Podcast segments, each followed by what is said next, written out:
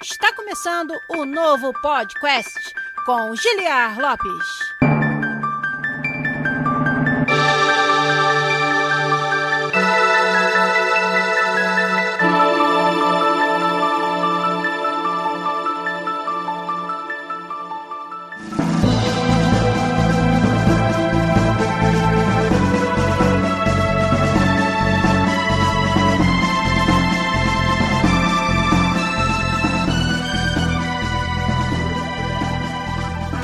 Podcast na área, galera!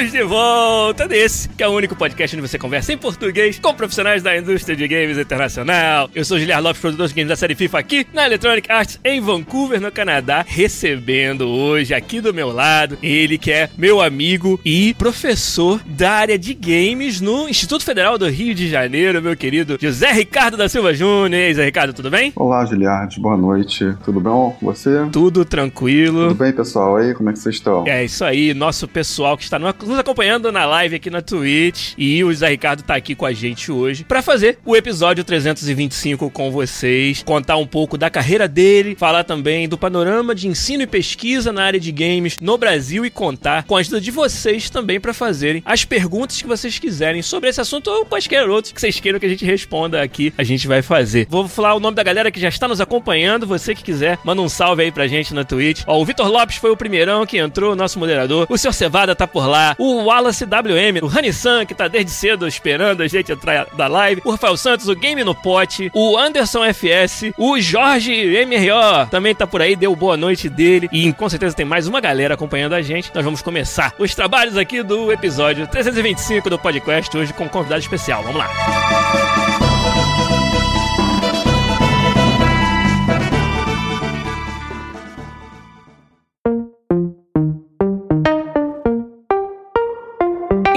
José Ricardo, pra quem não sabe, a gente se conheceu por virtude da organização do SB Games 2019, do qual você foi o chair. Você foi o principal organizador do evento, o evento que aconteceu lá no Rio de Janeiro, na Barra da Tijuca, no ano passado, em outubro, e eu tive a honra de ser convidado por você, pela sua equipe, para participar do evento, para apresentar um dos keynotes, e realmente fiquei muito feliz e muito impressionado com toda aquela organização do evento, e queria então te agradecer mais uma vez ao convite e desejar desejar muito sucesso pro evento indo pra frente. Aí eu tenho certeza que a sementinha que vocês plantaram na organização do evento no Rio vai ser colhida por muitos dos nossos estudantes e desenvolvedores. Aí queria que você falasse pra gente um pouquinho pra gente começar, antes até de falar da sua carreira, assim, como é que você se encontrou é, organizando o SB Games 2019 e como é que foi aí todo esse trabalho que deu? Então, Gerard, primeiramente também queria agradecer pelo convite, estar tá participando aqui do, do, podcast, né? Eu sempre acompanhei o trabalho de vocês também, tá ouvindo aí, né, os ótimos ótimos assuntos que vocês sempre traziam pra gente, né? Inclusive também, Legal. como professor, divulgo bastante o podcast de vocês para os alunos, né, que precisam bastante. É, e falando um pouco sobre o SB Games, eu sempre costumei participar do SB Games na medida do possível, né? E o último que foi Foz do Iguaçu em 2018, né, que eu participei uhum. antes de ser no Rio, umas duas semanas antes, três semanas, perguntaram se eu não queria sediar o evento no Rio, organizar o evento no Rio. Então eu tive mais ou menos três semanas para dar uma pensada e para poder falar se eu queria aceitar ou não. E pra, pra, praticamente, se eu aceitasse, seria no Rio, né? Entendi. E você, nessa altura, imaginava o tamanho da bananosa que você tava pegando, não? Pois é, não. A gente fica meio anestesiado, né? Ah, acho Sim, que eu vou aceitar, eu sei que o evento é muito legal e é um, né, uma ótima forma de você divulgar, de você estar tá no meio científico também, relacionado a jogos, a computação Sim. gráfica, né? Então eu acabei aceitando por isso, né? E por trazer o evento pro Rio também, que já tinha 10 anos que ele não acontecia mais no Rio. Muito legal. E a gente semana passada falou um pouco sobre o cancelamento da GDC e eu falei da importância desse tipo de evento para juntar a comunidade tanto acadêmica quanto da indústria, né, uhum. no desenvolvimento de games e ter essa oportunidade de você trocar experiências. No caso do SB Games, ainda mais porque é um evento da SBC, Sociedade Brasileira de Computação, onde você apresenta artigos que contribuem para a carreira acadêmica das pessoas que têm essa oportunidade, né? Então, queria que você falasse um pouco assim desse desafio de juntar a academia com a indústria indústria de games num evento tão grande e com tantas trilhas diferentes como é o SB Games. Pois é, o SB Games, né, ele é composto por cinco trilhas, né, que é a trilha uhum. da indústria, a trilha da computação, tem a trilha da, da cultura, educação e a trilha de arte design, né? Claro. Essas são as trilhas principais que a gente tem no SB Games. E aí, além dessas trilhas, a gente tem outras atividades, como workshop de jogos de saúde. Então, quando a gente traz essas, essas atividades, né, e esses artigos que precisam ser apresentados, e, e junto com essas atividades, a gente também tem a feira de jogos, né, que é a feira onde o, o próprio desenvolvedor indie, né, ele quer apresentar alguma coisa, quer mostrar o jogo dele para o mundo, então a gente abre esse espaço para ele também. E aí, eu sempre digo que a, a indústria de jogos, né, ela é uma, é uma indústria que ela realmente avança a fronteira da computação, né, é estado da arte, porque a produção de jogos é, um, é uma atividade multidisciplinar, né, então envolve inteligência artificial, envolve computação gráfica, envolve é, algoritmo de renderização,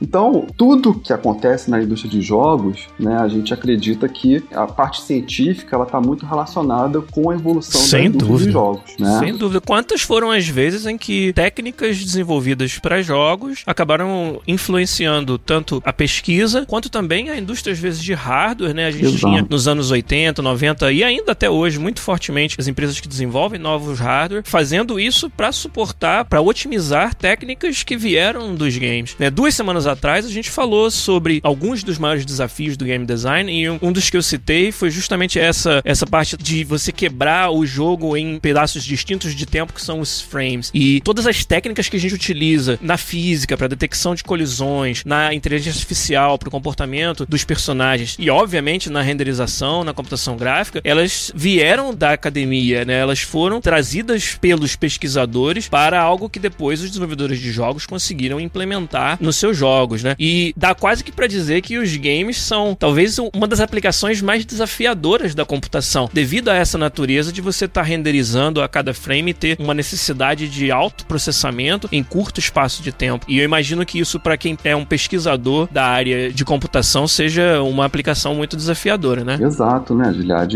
E, e também tem sempre, né, aquele assunto. O hardware ele evolui, né? Hoje a gente está com placas com GPUs, né, que conseguem até trabalhar com iluminação global, com ray tracing. Sim. Né? A gente já fala em 4K, mas hoje já tem pesquisa usando 16K, né? Sim. Então a gente nunca está satisfeito com o hardware que a gente tem, né? A gente está sempre evoluindo, né? Agora eu consigo rodar em 16K, mas eu vou querer 32, né? Então Sim. eu sempre falo isso, que a gente nunca está satisfeito e sempre precisa realmente de novas técnicas e novas implementações. E aí tá mais um papel que é crucial do pesquisador, que é tá sempre procurando o novo e, por exemplo, ray tracing, você falou de um exemplo perfeito. É uma técnica que ela não é nova na computação gráfica, mas olha aí quanto tempo levou para que a gente conseguisse hoje pela primeira vez trazer ray tracing em tempo real, Pois né? é. E aí vem o trabalho do pesquisador, do desenvolvedor de jogos, do desenvolvedor do hardware, né? E cada uma dessas coisas se combinando. E para mim, quem planta essa semente é o pesquisador, né? É na universidade que nasce a semente de praticamente todos os avanços tecnológicos que a gente encontra na área, não é verdade? Exato, né? Inclusive, você até citou a questão do Ray Trace, mas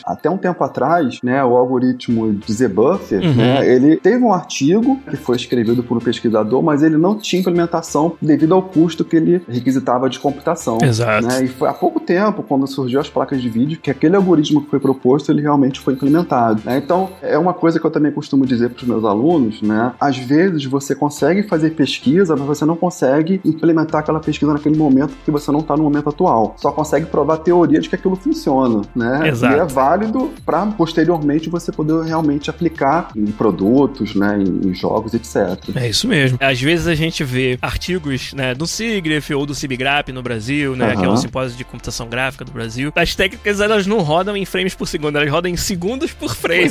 elas levam. Mas é isso que você precisa de todo esse trabalho do lado teórico para depois vir o trabalho de otimização e muitas vezes você depende de um avanço do hardware para aí sim conseguir colocar num produto como você falou. E essa dinâmica para mim sempre foi muito interessante porque eu sempre me interessei tanto pelo lado da academia quanto pelo lado da indústria, que obviamente é, é o que eu faço hoje em dia. Mas nunca deixei de acompanhar artigos do SIGGRAPH, os artigos da GDC também, que são um pouco mais, vamos dizer, abstratos, mas que trazem também ali muita pesquisa que é interessante na área de jogos. E o SB Games foi mais uma vez em que eu, vamos dizer, reacendi esse meu, esse meu gosto, esse meu interesse pela academia, que foi a oportunidade que você me deu de comparecer lá e foi uma experiência fantástica realmente para mim, de apenas de estar andando por aqueles corredores e conversando com as pessoas já foi uma experiência muito legal. A gente tem muita troca de informação ali, né? O SB Games Exato. é o maior evento, né, de jogos e entretenimento digital da América Latina. Sim. Então, realmente vem pessoas de Portugal, vem pessoas de Sim. Estados Unidos, de diversos países, justamente para poder prestigiar e apresentar trabalhos também, né? Então, realmente é, é uma troca de conhecimento muito grande que a gente tem ali, né? Sim, inclusive, eu não lembro se eu comentei contigo, mas a gente tem ouvintes que estavam apresentando seus jogos na feira de jogos do SB Games e vieram falar comigo sobre como legal era você estar tá num ambiente onde tantas pessoas que estudam e pesquisam e desenvolvem jogos estavam juntos e podiam dar para eles feedback que era crucial dos jogos. Eu sei que a Lu Cecil, que é nossa ouvinte, não sei se ela tá hoje na live, mas ela tava com o jogo dela lá. O Adriano Pepaula também, outro ouvinte nosso, que mandou uma mensagem muito legal essa semana lá no Discord, tava lá também apresentando o jogo dele. Com certeza tem até outros que não chegaram nem a entrar em contato, mas até indiretamente, né? Porque calhou de eu estar participando do SB Games, mas acabei recebendo esse feedback que agora tô passando para você quanto à organização do evento, de quão importante foi a feira de jogos para que as pessoas obtivessem um feedback muito construtivo do que eles estão trabalhando. Então é mais um papel que um evento como o SB Games faz, né? Sim, com certeza. É muito bom a gente ter, né, de um lado os jogos, realmente o produto jogo, né, e de outro lado a apresentação de técnicas para construção de jogos, apresentação de, de artigos para né, melhorar aquelas técnicas de jogos como Ray Trace, como inteligência artificial, etc. Então a gente realmente conseguiu criar um ecossistema onde tem indústria, tem a própria né, entes governamentais e pesquisadores. Então é uma indústria que se autofomenta, vamos dizer assim. Sim. Agora conta para mim, como organizador, como chair do evento, aconteceu lá o evento na, na última semana de outubro. Sim. Na semana seguinte acabou o trabalho ou não? não, na semana seguinte só começa, né? Caramba, você tá me falando que tá até hoje, né, ainda lidando com o restante da organização. É um evento itinerante, né, que vai de uma cidade para outra cada ano. Então imagino que tenha uma entrega de contas e também de práticas, né, e talvez até um relatório. Como é que funciona isso? Só por curiosidade para quem nunca organizou um evento. então para começar, Juliette, eu sempre falo que ele começa um ano antes e termina um ano depois, né? Então Entendi. são dois anos de evento praticamente aí. Então como é que funciona? Eu levei a proposta para sediar o SB Games no Rio. A gente tem uma votação e a, a proposta foi aceita. E a partir desse momento você fica, né? Você é o organizador geral, então você é responsável por local, por chair, por fazer convite. Então você é responsável pelo evento todo. E aí a gente tem que correr atrás de recursos. E o ano de 2018 ele foi um ano muito complicado para recursos, né? Sem dúvida. O contingenciamento que a gente teve na educação. Então, a gente trabalhou com três ou quatro planos. Ah, se esse recurso não sair, a gente tem, faz isso. Se não ah, sair, a gente faz isso. Caramba. Né? Sem contar que a gente tem a agenda do convidado, né? Será que eu não posso deixar para chamar o convidado muito em cima da hora? Porque senão ele já pode estar é com a agenda cheia, né? Então tem Ainda mais uns convidados meio complicados aí, que tem que trazer, na volta da viagem, tem que, tem que trazer o cachorro. Você foi tranquilo, sabe? Teve outros problemas maiores que a gente teve na organização, né? Sim. Aí a gente submete né, o, o projeto para poder angariar esses recursos. No Brasil, a gente teve recurso da CAPES, né? Recurso da FAPERJ também, uhum. né? E aí a gente conseguiu patrocínios, né? Que é muito importante para a organização do evento. Teve patrocínio da Prefeitura de Niterói, né? Teve patrocínio ah, da própria Prefeitura do Rio também. Então, se a gente não realmente não correr atrás, a gente não consegue organizar por falta de recursos. Então, além Entendi. da própria organização, né? Do programa, do evento, vamos dizer assim, você tem que pensar no financeiro. Que deve ser um maior desafio de toda essa parte. É porque eu imagino, quer dizer, eu tô falando aqui, você me corrija se eu estiver errado, mas eu imagino que em termos de volume de produção acadêmica, você deve ter um volume hoje no Brasil que você consegue fazer um, um evento com artigos de qualidade, né? Eu, pelo menos, foi a impressão que eu tive do SB Games 2019, que foi esse que eu participei. Mas me pareceu que não era por falta de material, vamos dizer assim, mas sim, muito mais o desafio é como você está te falando na parte da organização, são os recursos e, e fazer tudo isso sincronizar para que você não chegue na última hora. Se surgir um patrocínio numa semana antes, você não tem como trazer um mais um convidado ou organizar algo assim tão em cima da hora, né? Exato, esse é o maior problema, né? E sem contar que a gente fala, né, que o, o pesquisador, o professor pesquisador, ele não está acostumado a organizar evento. É verdade. Ele está acostumado a, a, organizar o programa, que quem ele acha legal te chamar para a parte científica do, do evento. Então, Sim. o que, que a gente fez? Desde o ano passado, a gente tem uma empresa que trabalha junto com a gente para poder fazer essa parte mais gerencial. Claro, a gente tem que participar dessa parte gerencial também, mas fica menos sobrecarregado. Então a gente cuida mais da parte da realmente do programa, né, do conteúdo do evento e resolver problemas e, e, e angariar recursos também para o evento, né? E a empresa que a gente tem atualmente, ela faz a parte mais burocrática, né, de contratar, de verificar fornecedores, etc. Porque se imagina se tivesse que ficar por conta dos professores, pesquisadores, fazer tudo isso, Exato. seria uma loucura, E realmente. isso acontecia, né? Caraca. A empresa ela só entrou em 2018, né? Nossa, entendi. Então cara. antes disso era os próprios Por chefs. conta dos professores. Exato. Caraca. E sempre foi um evento legal, sabe? Mas Sim, é sempre verdade. bom melhorar, né? Profissionalizar também, que é quando você contrata alguém que, cujo trabalho é fazer esse tipo de coisa, é organizar. O senhor Cevada aqui no nosso chat tem uma pergunta, você responde se você puder. Claro. Mas ele quer saber, e a iniciativa privada? Não teve um interesse de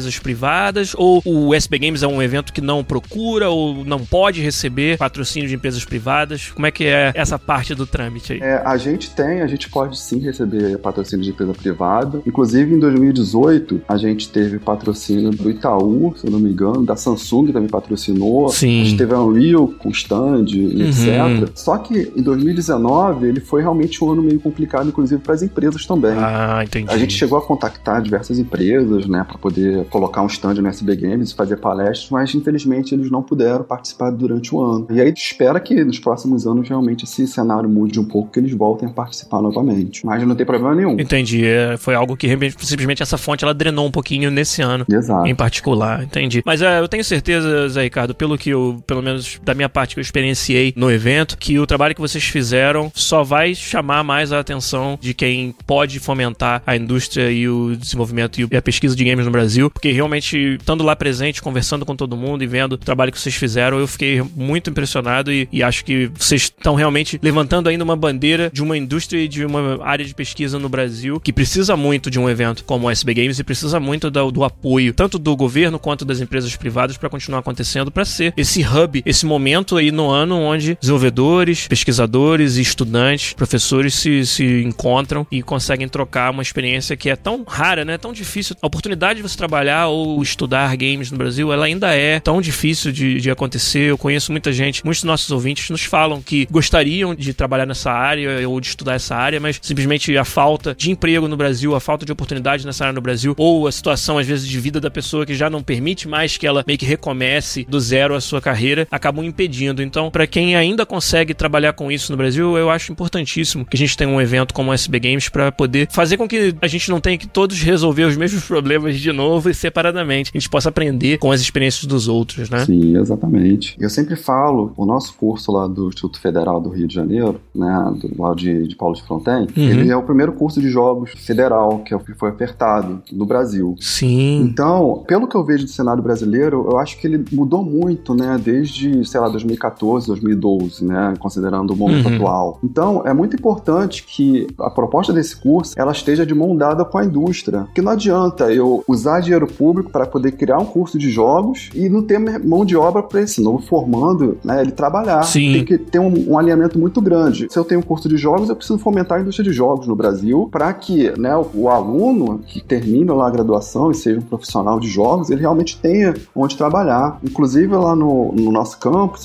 em Paulo de Fronten, a gente percebeu isso e a gente criou uma incubadora de jogos, né, de empresa de jogos. Então, muitos dos alunos eles saem de lá já com emprego Uhum. na indústria de jogos mesmo, empresas ao redor do Brasil, ou eles podem também criar sua própria empresa dentro da incubadora, né? Então a gente tem Entendi. essa, esse leque de opções.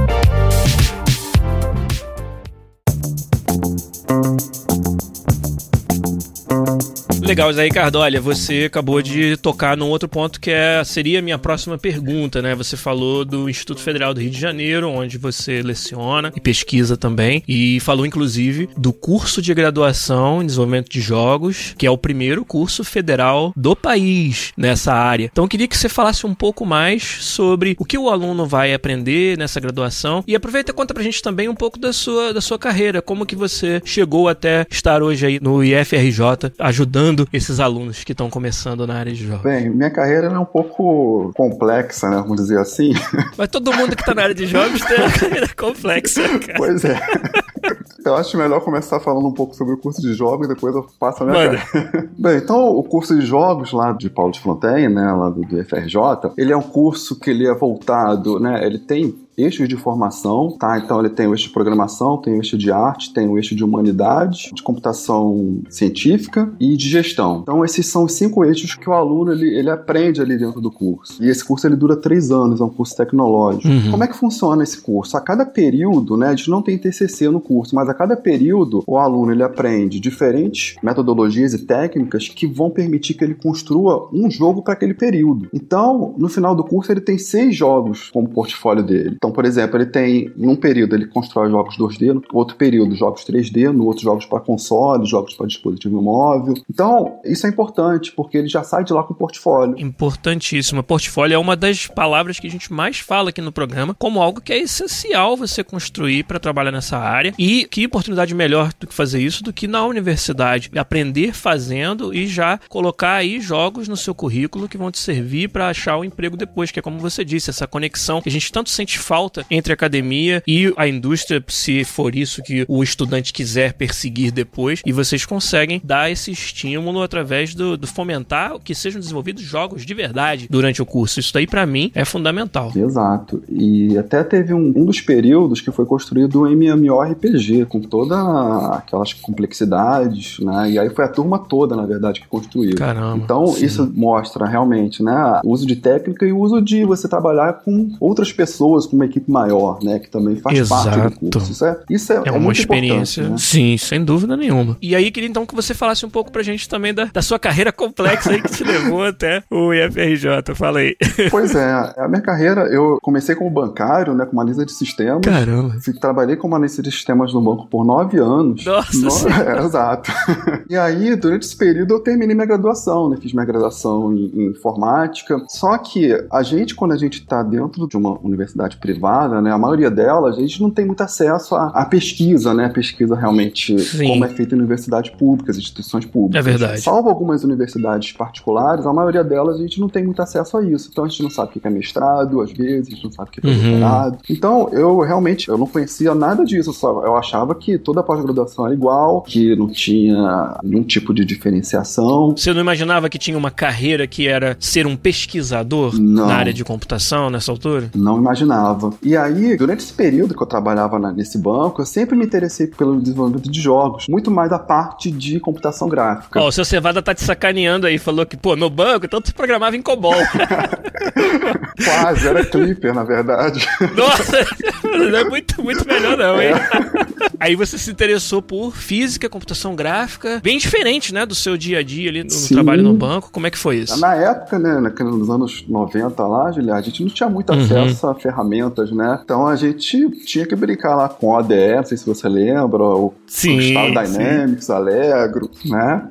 E aprender, tipo, fazer quase que engenharia reversa das coisas, porque não tinha documentação não em lugar tinha. nenhum, não tinha um fórum para você participar onde as pessoas soubessem muita coisa e tivesse troca de informação, era, era na unha, como a gente falava. Era meio underground ali, né? Tu quer acessar alguma era coisa, tu tinha que correr atrás e vasculhar a internet toda porque era difícil. Exatamente. Então, durante a minha graduação, eu falei, ah, eu quero realmente seguir essa área de jogos ou alguma coisa relacionada à computação gráfica. E aí, meu TCC, ele foi a construção de um jogo educativo, né? Só que para eu construir esse jogo, eu tive que construir primeiro uma engine, que foi feito o PGL. Cara. Porque não tinha cara. engine disponível, né? Sim. Que ano mais ou menos foi isso, Ricardo? Só pra curiosidade. Acho que foi entre 2004 e 2005. Pô, aí, a gente tinha que ser desconhecido nessa época? Porque eu, na época eu trabalhava exatamente com o desenvolvimento de agents e o PGL. Então. E tinha até uma história engraçada, pra fazer só um parênteses. Nessa época, fiz amizade com um aluno de doutorado. Ele era argentino, mas fazia o doutorado de sanduíche na Inglaterra. O nome dele era Sebastian Henrique. E a gente fez amizade, ele soube que a gente desenvolvia um engine e resolveu usar pra tese dele. Veio pro Rio, eu tinha uma pequena empresa, né, onde a gente desenvolvia o engine lá em Niterói. E ele ficou no nosso escritório por seis meses. E aí depois foi embora terminar o doutorado dele e eu nunca mais ouvi falar do Seb, né? Seb era o apelido dele. E aí passa aí, sei lá, oito anos, eu começando na EA, primeira semana andando pelos corredores, e eu vejo assim, o Seb lá, ele era programador na EA, no time FIFA, a gente trabalhou junto Caramba. depois desses anos todos, e fizemos essa conexão através do engine, que ele passou a utilizar na, na, tese dele. Pô, se você tivesse me conhecido naquela época, a gente podia trocar uma ideia sobre esse engine aí. Pois é, muito legal. Mas você né, teve que desenvolver o seu, hein? Realmente não tinha, né, muita documentação, você não tinha outras ferramentas para você trabalhar. Sim. E aí eu tive que implementar algumas coisas em Lua também, que era a, linguagem da época, a linguagem, né, do momento, naquele ano. A sabe? linguagem de script dos jogos durante esse tempo aí era o Lua. Era o Lua. então, eu desenvolvi essa proposta junto com um amigo meu, que ele era gestor. Então, acho que o principal problema aí foi convencer um gestor a trabalhar com jogos, né? pode crer, pode crer. Esse foi o primeiro projeto de jogos de toda a universidade, sabe? Caramba. Então foi um marco ali, né? Porque ninguém antes de, da gente propôs nenhum tipo de jogo, né? Pra desenvolver como TCC. Entendi. Então daí, né? Eu continuei trabalhando no banco, trabalhei no banco até 2009. Só que depois disso, eu conheci o professor Esteban, Esteban Clua. Foi também um dos Sim. fundadores, junto com o professor Bruno Feijó do, do SD Games, né? Que era W Jogos Sim, na época. exatamente. E ele participou do meu, da minha banca de TCC, né? Então a gente manteve um contato ali. Na época ele era professor da PUC Rio. Então eu mantive o contato com ele dali, comecei a entender realmente como é que funcionava a carreira acadêmica e me interessei pela carreira acadêmica. Eu não quero ficar trabalhando sempre na mesma coisa, sem ter nenhum tipo de desafio. Então, eu decidi mudar completamente minha carreira. Aí, em 2000, 2008, tentei né, o processo de, de mestrado lá na própria UF, não fui aceito na primeira vez, justamente porque eu não tinha um, background aí de pesquisa, né, de pesquisa científica. E aí eu apliquei novamente, aí fui aceito. Legal. Né? Então, aí começou eu realmente a, a participar dessas pesquisas, dos projetos que tem na universidade, né, na universidade pública. Nessa época, eu imagino que o professor Esteban já tivesse na UF. Chegou a trabalhar contigo no seu mestrado? Como é que foi? Exato. Nessa época, o, o Esteban ele já, já tinha saído da PUC. Quando eu entrei pro mestrado, já, já era professor, né, já era pesquisador na própria UF, foi meu orientador. E aí, foi justamente a época que a gente teve o lançamento das GP GPUs, Sim, né, que é o uso de GPU com propósito geral, não só com computação gráfica, né, Exatamente. mas com é, resolução de sistemas lineares, resolução de física. E aí eu, eu, já, eu entrei nesse momento e já comecei a trabalhar nessa área. Então, Legal. meu trabalho de conclusão de curso ele foi justamente fazer simulação de, de fluido em tempo real para jogos, né, utilizando Usando a GPU, a GPU, e mais os cores de CPUs com alto balanceamento. Você trabalhou dinâmica de fluidos na GPU, caramba. Dinâmica de fluidos junto aí com interação com o corpo rígido, né? Então Caraca, uma, entendi. Nossa, entendi. Aí. O senhor Cevada, que tava te sacaneando antes no negócio do banco, agora já, né, já gostou da resposta. Ele tava perguntando qual foi o projeto de mestrado, você já mandou aí pra ele. O pessoal tá falando aqui, ó. Você sabe que o cara é raiz quando ele fala, tive que construir uma rede.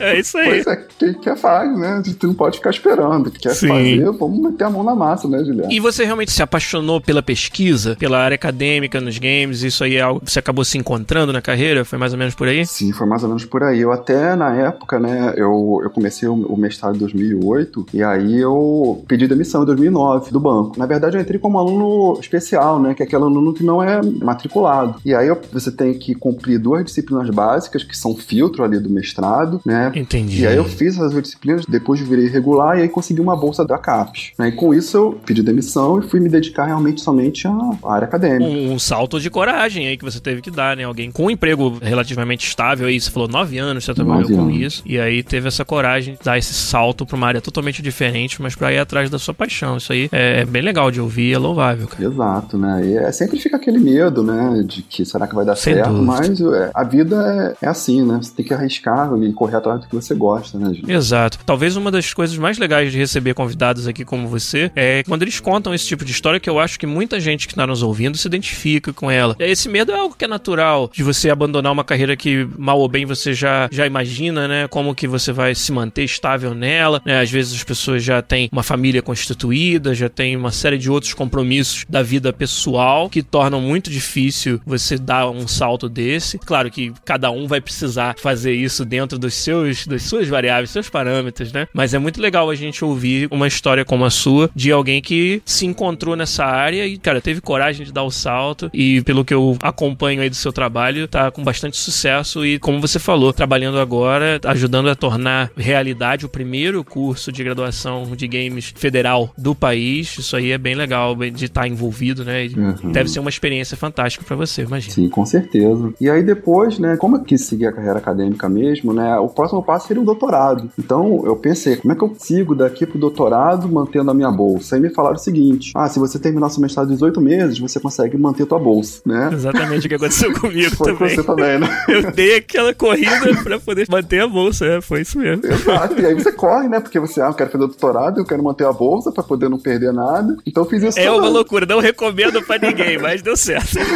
Exatamente, aí deu tudo certo, né? consegui terminar e o doutorado foi outra pedreira também, né? Você tem que Imagina. fazer pesquisa, você tem que demonstrar realmente. Você fica meio perdido. O que, que eu quero seguir agora, né? Qual o próximo tema que eu quero seguir? É. Então você participa de projetos, eu participei de projetos da Petrobras, da Marinha, uhum. e em especial um projeto com o Instituto Nacional de Pesquisa Espacial. Legal. Que cara. foi, inclusive, um projeto que me fez pensar em seguir a minha tese para essa linha, né? Para trabalhar com massa escura e energia escura, simulação de GPU, com provável possibilidade de estágio na NASA, pra você ter uma ideia. Caraca! Mas o negócio era tão hardcore, Girati, que decidi dar um tempinho, né? E pesquisar outras coisas. Entendi.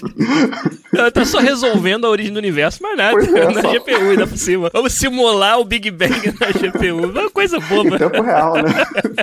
Nossa, mas muito interessante, cara. Nossa senhora. Pois é. Só que o que me salvou, sei lá, né? O que me tirou dessa linha aí foi que durante o meu doutorado eu fiz uma disciplina de gerência de configuração que trabalha com controle de versão, né? Git, etc.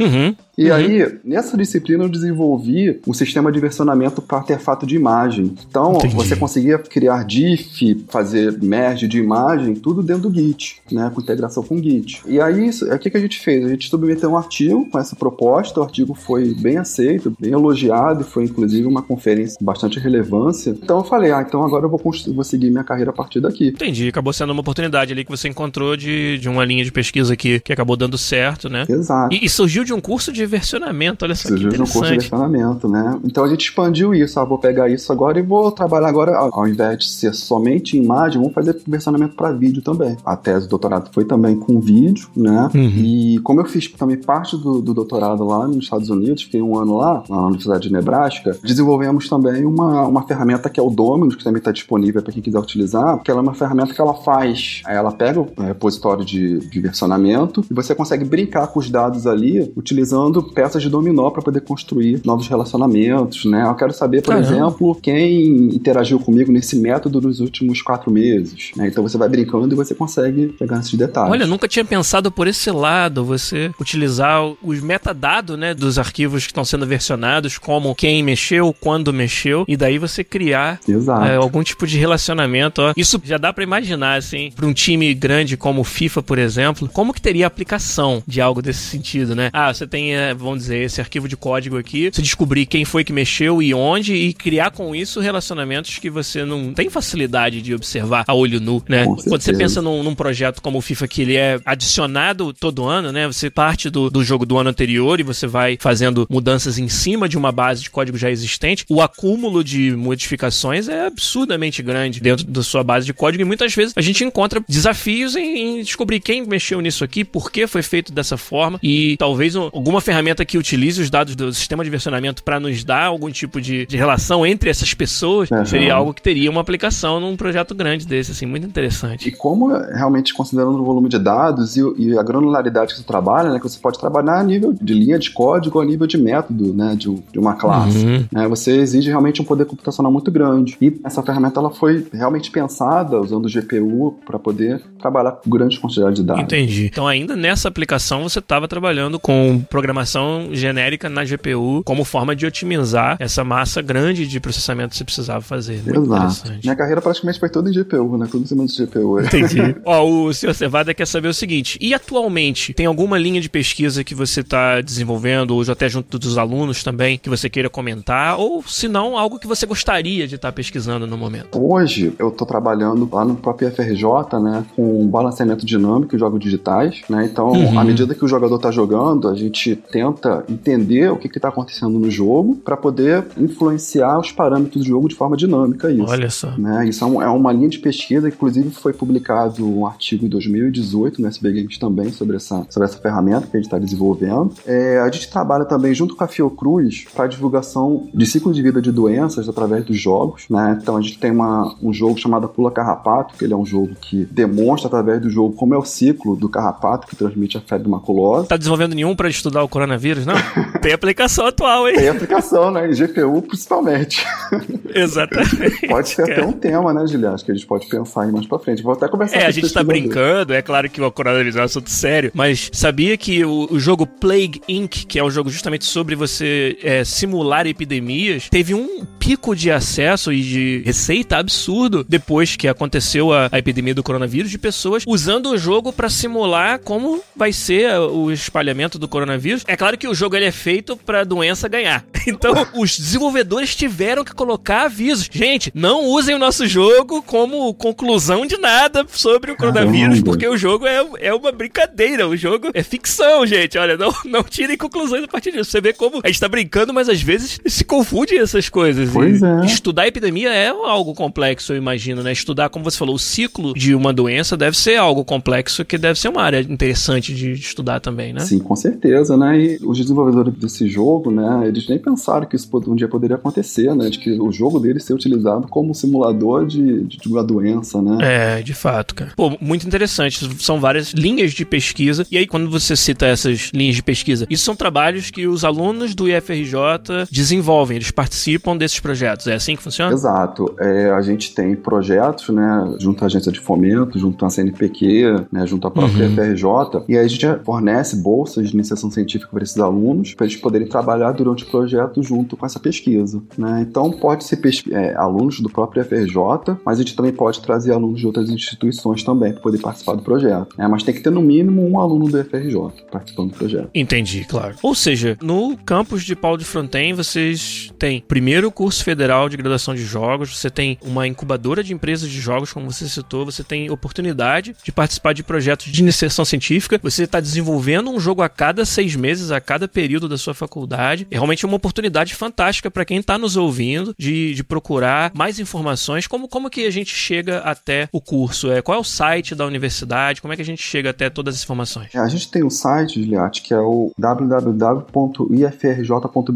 que é o site principal, que aí você entra no site e ali você vai ter informações do próprio IFRJ, como funciona. Você vai lá na aba da esquerda, você vai até o, o campus do Paulo de Fronten, que ali você vai ver todos os cursos que tem, né, que a gente também tem outra pós-graduação, né, então você vai ver ali os cursos que a gente tem, e aí ali também vai estar especificado o curso de jogos, a, a própria grade né, do, do curso, etc. E como entrar em contato, tem o contato do próprio coordenador do curso. Legal. Mais algum assunto que você queira falar também, Zé Ricardo? Como é que você tá aí? Eu queria novamente agradecer pela oportunidade, Ilha, e convidar, né, quem tiver realmente interesse em participar e conhecer um pouco mais da FRJ, pode entrar em contato comigo também, tá? E fazer uma visita, né, na, na própria instituição, conhecer um pouco dos laboratórios, do que a gente faz lá, né, um pouco da incubadora. Vou ter o maior prazer em receber quem tiver interesse de conhecer lá o nosso campus. Beleza. Eu vou deixar também no, no texto do post desse episódio, seja no YouTube ou seja no nosso site, onde você estiver ouvindo a gente agora. Eu vou colocar lá, lá o, o link do IFRJ, como você mesmo me passou. Uhum. Quaisquer outros links que você quiser me passar depois, a gente pode ver em off. Queria te agradecer demais, Ricardo, pela sua presença aqui. Acho que foi um papo, como eu falei no começo, que com o qual muita gente que está nos, nos ouvindo vai se identificar. Tanto quando você fala da sua própria carreira, trabalhando numa área não necessariamente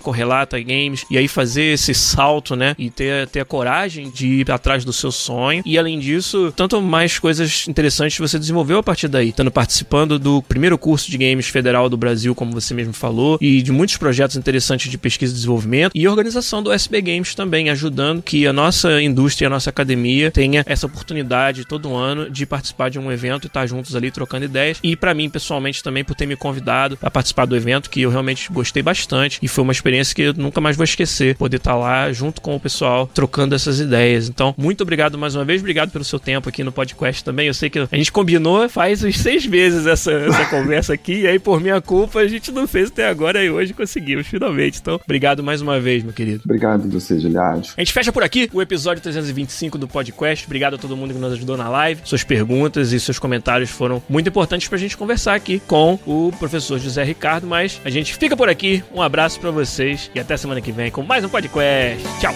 Tchau. Um abraço.